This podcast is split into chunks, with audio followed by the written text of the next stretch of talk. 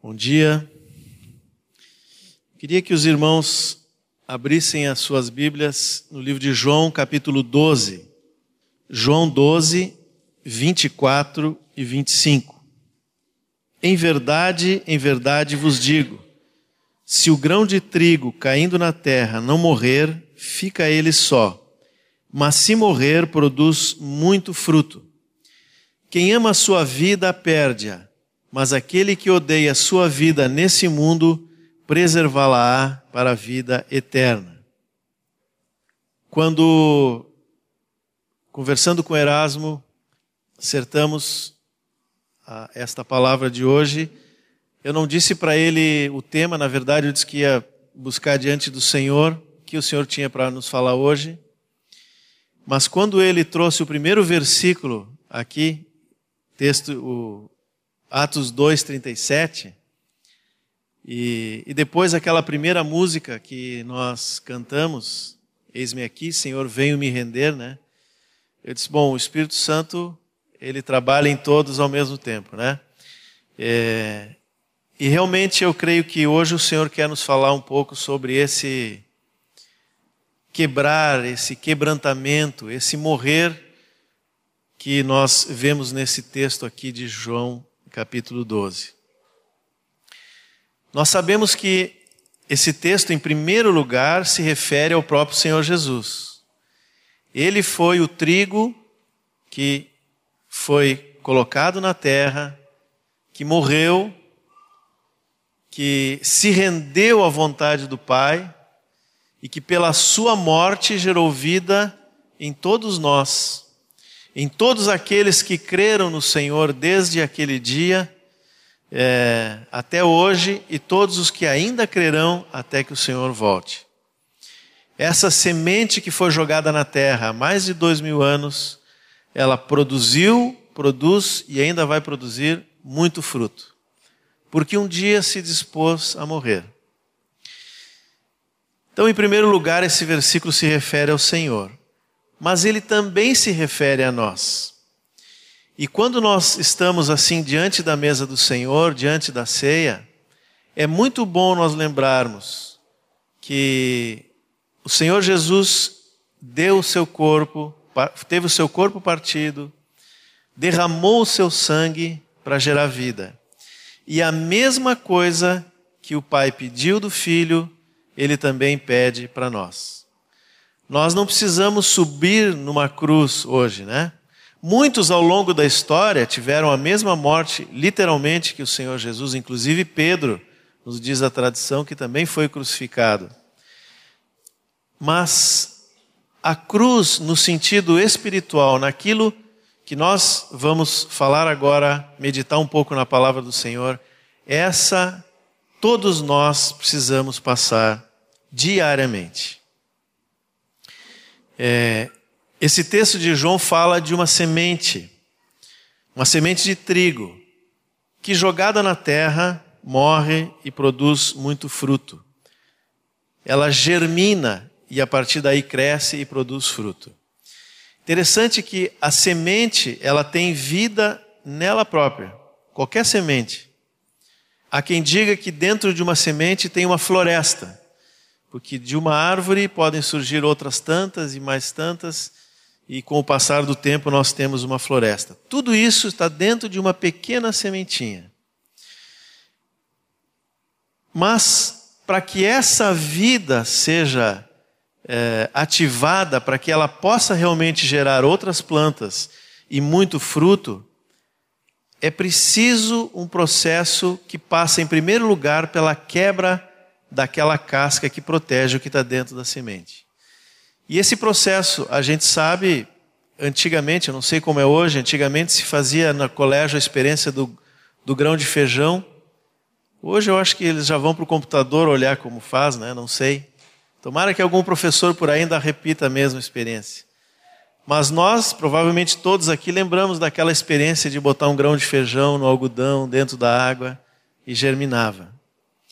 O que faz uma semente germinar? O que faz com que aquela vida que está dentro dela saia são as condições de umidade, de, de, da terra, dos sais minerais, o local onde ela é colocada é que vai determinar se a semente é quebrada, germina, produz o broto, cresce e produz muito fruto. Se nós lembrarmos da parábola da semente, que está em, em três dos quatro evangelhos, ou parábola do semeador, nós vamos ver que a semente, a mesma semente, foi colocada em quatro tipos de solo diferentes. E apenas num deles chegou até o final do processo, que era o fruto esperado pelo semeador. Aquele que semeia, ele espera fruto de todas as sementes. Algumas não germinam, outras germinam, mas morrem logo em seguida. Outras são sufocadas pelos espinhos. E uma parte da semente cresce e produz muito fruto. E se nós olharmos lá na parábola, tem algumas, algumas expressões diferentes de um para outro evangelho, que nós podemos acrescentar, né? É, uma a outra. Mas basicamente a terra boa, que aonde foi colocada a semente que germinou e deu muito fruto, diz que são aqueles, aquelas pessoas que ouviram a palavra de bom e reto coração, que receberam essa palavra, que aceitaram, que retiveram, são aqueles que retêm a palavra e praticam. Esse está lá na, nos evangelhos, produz a 30, 60 e a 100 por um. O que, que nós concluímos disso, né? Toda vez que nós ouvimos a palavra de Deus, qualquer um de nós, o incrédulo, nós que éramos, estávamos afastados do Senhor e pela sua misericórdia fomos aproximados e hoje podemos receber da vida de Cristo e temos comunhão uns com os outros. Mas antes de nós conhecermos o Senhor, nós ouvimos a palavra e tivemos que tomar uma decisão. Mas mesmo depois que nós é, é, já passamos pela experiência de novo nascimento, de batismo e tudo que estamos experimentando na nossa vida aqui, a todo momento a palavra do Senhor vem a nós.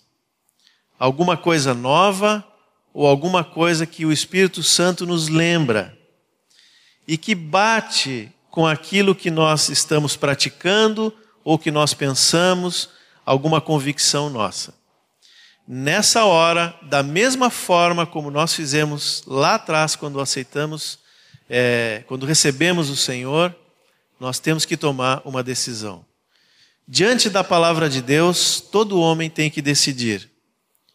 Ou ele rejeita a palavra e segue pelo caminho por onde vinha, e isso vale para um não convertido como para um discípulo. Um discípulo pode ouvir a palavra do Senhor e dizer: Não, isso não é para mim. Às vezes acontece, infelizmente, né? Às vezes nós mesmos ouvimos alguma coisa e não, acho que isso não é para mim, isso é para o irmão do lado aqui, né? Ou é para aquela outra pessoa que está lá. E rejeitamos a palavra. O Senhor, na sua misericórdia, fala uma segunda vez, uma terceira vez, até que nós nos rendemos a Ele. Então, uma atitude possível é a rejeição. Eu rejeito a palavra. Essa é a semente que não morreu, não passou pelo processo de morte que estava no texto que nós lemos ali de João 12. Ou nós aceitamos a palavra e nós morremos. Mas morremos de que forma? Morremos para a nossa maneira de pensar, que é diferente daquela palavra. Por exemplo, estamos eventualmente chateados com alguém, irados, talvez magoados, machucados. Abrimos lá no livro de Mateus, estamos lendo o Sermão do Monte, e aí nós encontramos um versículo que diz assim: Amai os vossos inimigos e orai pelos que vos perseguem. E aí? Nós aceitamos a palavra do Senhor ou nós rejeitamos?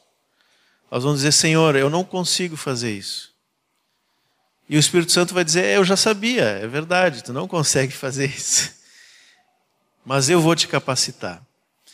Mas nós temos a oportunidade de aceitar essa palavra ou de rejeitar a palavra.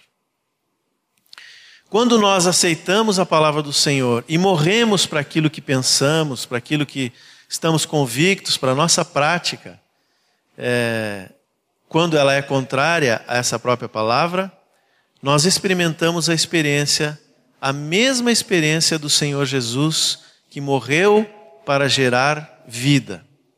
Nós não sabemos o que vem depois da nossa atitude, mas é certo que o Senhor vai gerar vida. Vai gerar vida primeiro em nós mesmos. Aquele que perdoa, usando o exemplo que eu dei aqui, ele tira 200 quilos das costas. Vocês já devem ter visto aquelas atletas que fazem levantamento de peso, né? Ele fica, parece que vai explodir assim, está levantando o peso até que ele solta aquilo rápido, né? Pois quem perdoa, quem passa por essa experiência de bom e reto coração, ouvindo a palavra do Senhor e atendendo, ele solta um peso. E depois isso pode gerar vida em tantos outros que estão ao nosso redor. Às vezes até mesmo na pessoa a quem nós perdoamos. Tem um texto em 2 Coríntios 2, 14 e 16, que diz algo interessante sobre o nosso morrer. Diz assim: graças, porém, é, é 2 Coríntios 2, 14 e 16. Graças, porém, a Deus que em Cristo sempre nos conduz em triunfo e por meio de nós manifesta em todo lugar a fragrância do seu conhecimento. Porque nós somos para com Deus o bom perfume de Cristo tanto nos que são salvos como nos que se perdem. Para com estes, cheiro de morte, para a morte. Para com aqueles, aroma de vida, para a vida. Quem, porém, é suficiente para essas coisas? Interessante esse texto que Paulo fala que nós, por onde passamos, se estamos vivendo no Espírito, se deixamos que o Senhor Jesus se manifeste, nós deixamos no lugar onde passamos o aroma de Cristo. Para aqueles que rejeitam o Senhor, aqui diz que é cheiro de morte. Para aqueles que se rendem ao Senhor, é aroma de vida. Eu lembro que é, antes do Senhor ser crucificado, uma mulher veio, vocês lembram? Quebrou um perfume, um, um, um, um, frasco que continha um perfume muito caro e muito cheiroso, que era usado inclusive para perfumar o corpo daqueles parentes próximos é, depois do seu falecimento. É, essa mulher veio e, porque estava rendida ao Senhor, quebrou aquele frasco e aquele aroma subiu. Toda vez que nós ouvimos a palavra, toda vez que o Espírito Santo fala no nosso coração, mostra que nós temos algo que não está de acordo com a vontade do Senhor, e nós aceitamos essa palavra, retemos e praticamos, nós repetimos esse mesmo ato. Estamos quebrando ali um vaso que é a nossa própria vontade, é nosso próprio coração, e deixando que saia esse bom perfume de Cristo. Esse morrer que nós temos visto aqui nesses textos, nada mais é do que aquilo que o Erasmo falou no início. Ele usou a expressão do coração compungido, contrito, e disse que isso era arrependimento. Vocês lembram? O Erasmo falou no início. O morrer que fala aqui nada mais é do que arrependimento. E nós costumamos dizer assim, meio que de bate-pronto, né? Que arrependimento é mudança de mente. E está certo, não está errado. Aliás, a palavra no grego dá essa ideia, né? De mudança de mente. Mas nós podemos talvez pensar que a mudança de mente é mudança, é, é, é algo que se produz aqui na nossa cabeça, né? Então vem a palavra e eu disse assim: bom, eu para aceitar essa palavra eu vou ter que, vou ter que ler, vou ter que estudar, ter que meditar. Mas a palavra diz: vai e ora pelos teus inimigos. O que, que eu preciso estudar sobre isso? Ah, é bom que eu, eu estude a palavra, é, sem dúvida nenhuma. Que eu me aprofunde, que eu decore, que eu memorize.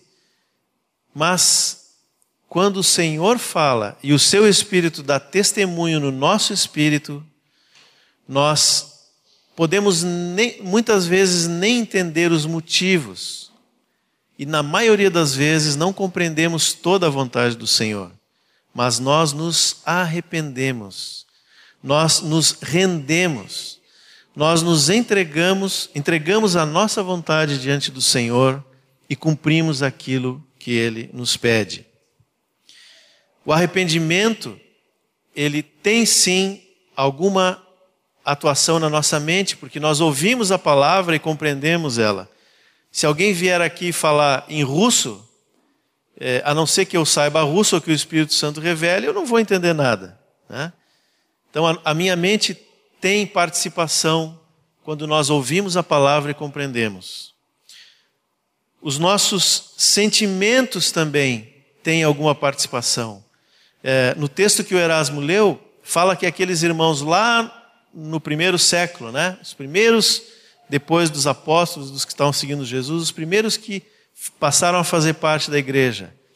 Eles estavam, acho que aterrorizados, porque foi a revelação do que havia acontecido há alguns dias, há pouco tempo atrás, em Israel, tudo o que havia acontecido e que eles haviam matado o Messias, aquele que Deus tinha mandado, foi tão grande que eles ficaram perturbados nos seus sentimentos, na sua mente e tudo mais.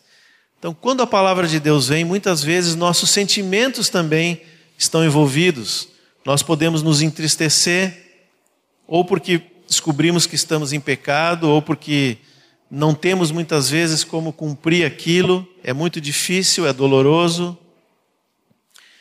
A nossa mente e os nossos sentimentos estão envolvidos, sim, mas quando nós falamos de arrependimento, o elemento principal é a nossa vontade. Tem um texto em João 7,17 que diz assim: Se alguém quiser fazer a vontade dele, conhecerá a respeito da doutrina, se ela é de Deus ou se falo por mim mesmo. Vocês percebem que qual é a ordem aqui? Se alguém quiser fazer a vontade do Senhor, conhecerá a respeito da doutrina. O que João está dizendo é que, antes da plena compreensão da vontade de Deus, é preciso uma disposição para fazer a vontade de Deus. Eu posso não entender tudo o que o Senhor tem. Vou usar de novo o mesmo exemplo, né? Digamos que essa palavra vem a mim, ora por, por aquela pessoa que está te perseguindo, ama o teu inimigo, perdoa, enfim.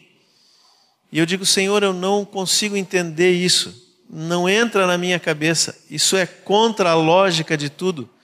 Se eu estou sendo injustiçado, é, tá claro, está todas as provas aí de que é, eu estou sendo injustiçado. Por que, que eu tenho que tomar essa atitude? Nós podemos não compreender a plena vontade do Senhor mas eu preciso estar disposto a fazer a vontade do Senhor. Isso vale para qualquer coisa. Estou usando esse exemplo, mas é qualquer coisa. Quando nós estamos dispostos a fazer a vontade do Senhor, pelo que diz aqui em João 7,17, o Espírito Santo vai nos levar a compreender todo o plano, o desenho maior que nós não vemos no início. Quem experimenta o arrependimento, primeiro se submete à vontade do Senhor depois compreende de forma mais completa. Mas como que nós, homens que somos, e às vezes, antes mesmo de termos a experiência do novo nascimento, né? Como é que alguém chega ao arrependimento? Uma pessoa que viveu a vida inteira de forma independente, fazendo a sua vontade, achando que é dono do seu nariz, do seu destino.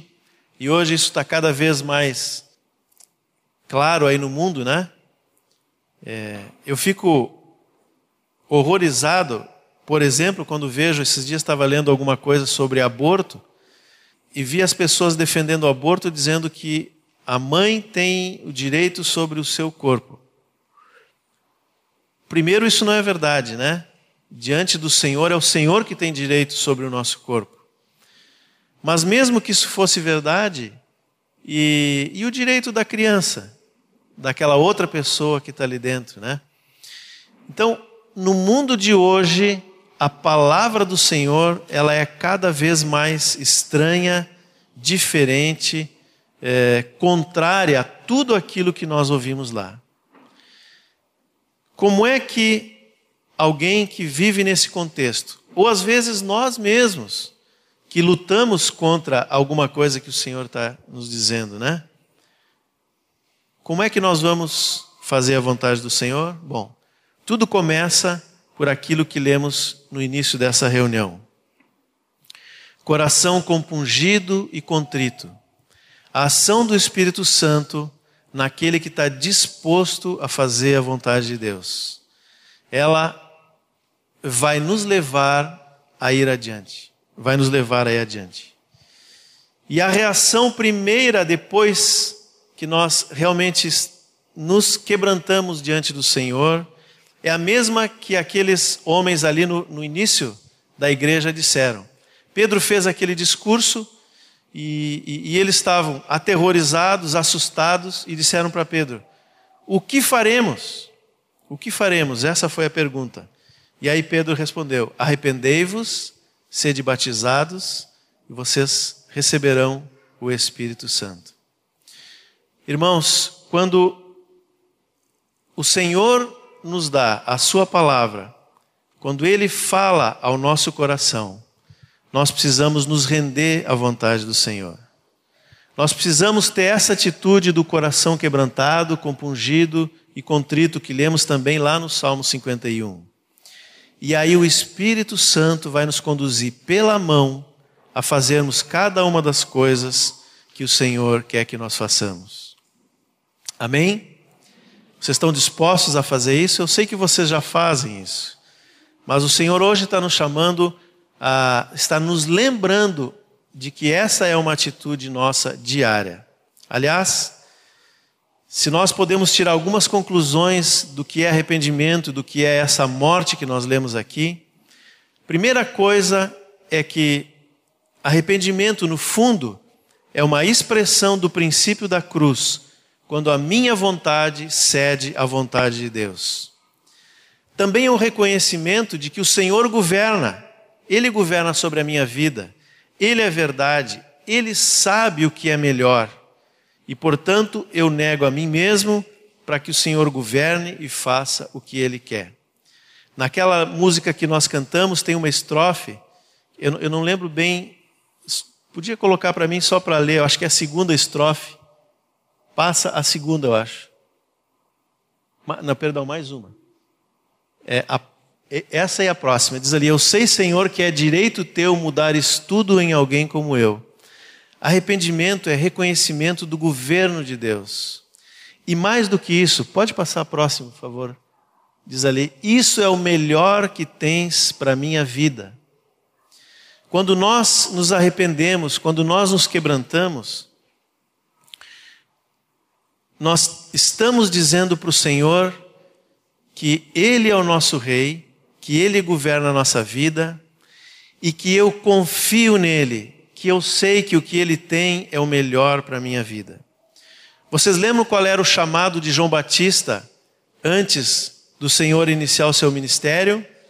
Arrependei-vos porque está próximo o reino dos céus. Vem aí o rei, João estava dizendo em outras palavras. E quando o Senhor apareceu, ele disse: Esse é o cordeiro quando nós nos arrependemos, quando nós cedemos, quando nós nos quebrantamos e deixamos que a vontade do Senhor é, se faça, nós estamos dizendo para Ele: Tu és o meu rei. Mas é um rei bondoso, é um rei sábio, é um rei que tem o melhor para a minha vida. E ainda que eu não compreenda toda a tua vontade, eu me disponho a obedecer. Eu lembro de Abraão, Abraão que a Bíblia fala que é o pai da fé, ou pelo menos os, os, os comentários da Bíblia falam isso, né? Mas realmente Abraão foi um homem de fé. Talvez o, um dos, dos primeiros em que isso ficou de forma tão clara como nós cremos. Tanto que o versículo que depois é repetido no Novo Testamento mais de uma vez, que diz: O justo viverá por fé, se refere ao que Abraão fez. E a palavra diz que Deus chamou Abraão e disse: Sai do meio da parentela, sai dessa terra em que tu estás, e eu te mostrarei uma terra para onde tu deves ir. Abraão não conhecia nada, ele não sabia de nada, ele simplesmente confiou na palavra de Deus e foi. E depois, tantas outras vezes, nós vamos ver na vida de Abraão a mesma atitude. Deus falava e Abraão se rendia à vontade de Deus e obedecia.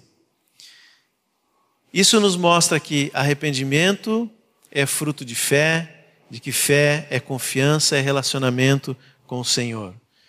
Nós o vemos como nosso rei, como nosso amigo, e como o próprio Senhor Jesus disse: Vós sois meus amigos porque fazeis o que eu vos mando. Ele estava dizendo: Vocês sabem que eu quero o melhor para vocês. Por isso vocês não têm problema em obedecer à minha vontade. Então, arrependimento é o princípio da cruz, da rendição da minha vontade à vontade do Senhor. E não está só no início da caminhada. É claro que lá no início, quando nós nos convertemos, quando nós nascemos de novo, há um, um momento marcante em que o arrependimento atua de forma é, drástica, porque nós temos que mudar completamente a nossa maneira de viver. Vivíamos para nós mesmos, para os prazeres, para o mundo, para tantas coisas aí, e quando a palavra do Senhor veio, quando o Espírito Santo nos revelou o pecado, a justiça e o juízo, nos revelou a pessoa do Senhor Jesus, eu me rendo diante dele. É radical, mas depois todos os dias da minha vida eu vou experimentar de novo a mesma experiência. Lucas 9, 23, é, Jesus disse assim: Se alguém quer vir após mim, a si mesmo se negue uma vez por ano. É isso? O que, que diz lá? Eu sei que vocês sabem decorar esse texto. A si mesmo se negue dia a dia, tome a cruz e siga-me cada dia, a cada novo dia que somos confrontados pela palavra do Senhor, quando essa palavra é totalmente oposta à minha maneira de pensar, à minha maneira de agir, que é do velho homem, nessas horas eu preciso renovar o meu sacrifício de rendição diante do Senhor. Aquele que eu fiz lá no primeiro dia aquele mesmo arrependimento em que eu disse: Senhor, eu deixo tudo para trás e me entrego. Todo dia o Senhor pede a mesma coisa. Isso é fácil para nós ou não? Não, né? Não é fácil. Na verdade, eu diria o seguinte: é impossível para o homem fazer isso. Mas, como a palavra nos diz que nós morremos, e eu acredito naquilo que diz a palavra, e um morto não faz nada, né? Então, nós temos que simplesmente, mais uma vez, por fé, nos apegarmos naquilo que diz a palavra. E Paulo fala em Romanos 6, quando ele fala do batismo e da realidade eh, que temos em Cristo, de estarmos mortos em Cristo, eh, capítulo 6, versículo 11, ele diz assim Assim também vós considerai-vos mortos para o pecado, mas vivos para Deus em Cristo Jesus. Nos versículos anteriores, ele falou do batismo e daquilo que o batismo produziu, da nova vida que temos a partir dali. Nós cremos no Senhor, morremos para esse mundo, morremos para a nossa vontade, ressuscitamos para uma nova vida em Cristo fomos incluídos, fomos batizados em Cristo, fomos incluídos, fomos batizados no Seu Espírito Santo, e Ele também habita em nós para nos capacitar para viver essa nova vida. Por isso, Paulo continua no versículo 12: Não reine, portanto, o pecado em vosso corpo mortal, de maneira que obedeceis às suas paixões. É Romanos 6, né? nem ofereçais cada um os membros do seu corpo ao pecado, como instrumentos de iniquidade, mas oferecei-vos a Deus como ressurretos dentre os mortos, e os vossos membros a Deus como instrumentos de justiça. Porque o pecado não terá domínio sobre vós, pois não estáis debaixo da lei, e sim da graça. Amém? Nós estamos mortos para o mundo, amém? Estamos mortos para nós mesmos e para o pecado, estamos, né? O que precisamos diante da palavra do Senhor, quando ela confronta a nossa maneira de pensar e de agir, é lembrar disso. Lembrar que nós estamos mortos. Nós não temos mais direito algum. Nós já abandonamos tudo por causa do Senhor. Agora temos uma nova vida em nós. A vida eterna, a vida do próprio Deus que habita em nós, vai nos capacitar a fazer toda a vontade do Senhor. Se nós, irmãos, estivermos dispostos a viver dessa maneira, aí o arrependimento vai ser uma coisa muito fácil. A rendição vai ser uma coisa muito doce. O tomar a cruz vai ser uma coisa que nos traz alegria, porque nós sabemos que depois da morte vem a ressurreição.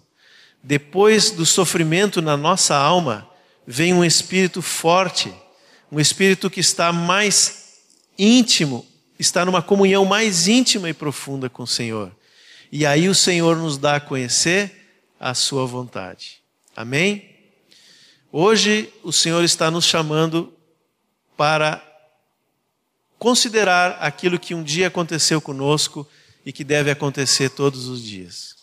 E quando nós estamos agora diante da ceia do Senhor, se ainda temos alguma coisa, se alguma palavra o Espírito Santo tem trazido até nós e nós temos resistido, eu quero dar oportunidade. Nós vamos ter um tempo de oração agora.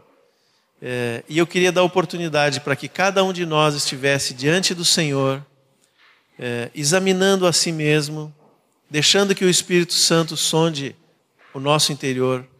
Se temos resistido ao Senhor em alguma coisa, vamos agora nos render a Ele. Vamos nos arrepender, vamos colocar em prática essa palavra. E aí o Senhor vai fazer a mudança.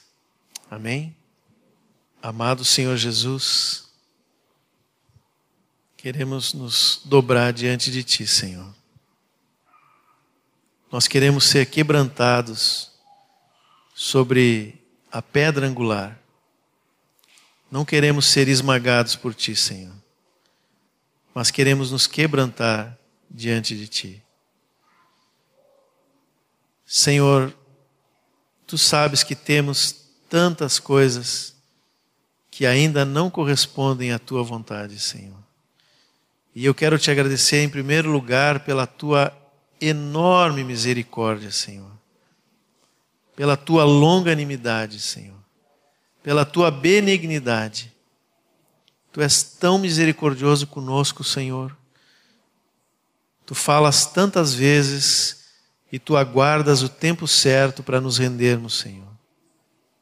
Mas eu quero te dizer, Senhor, que nós não queremos esperar mais.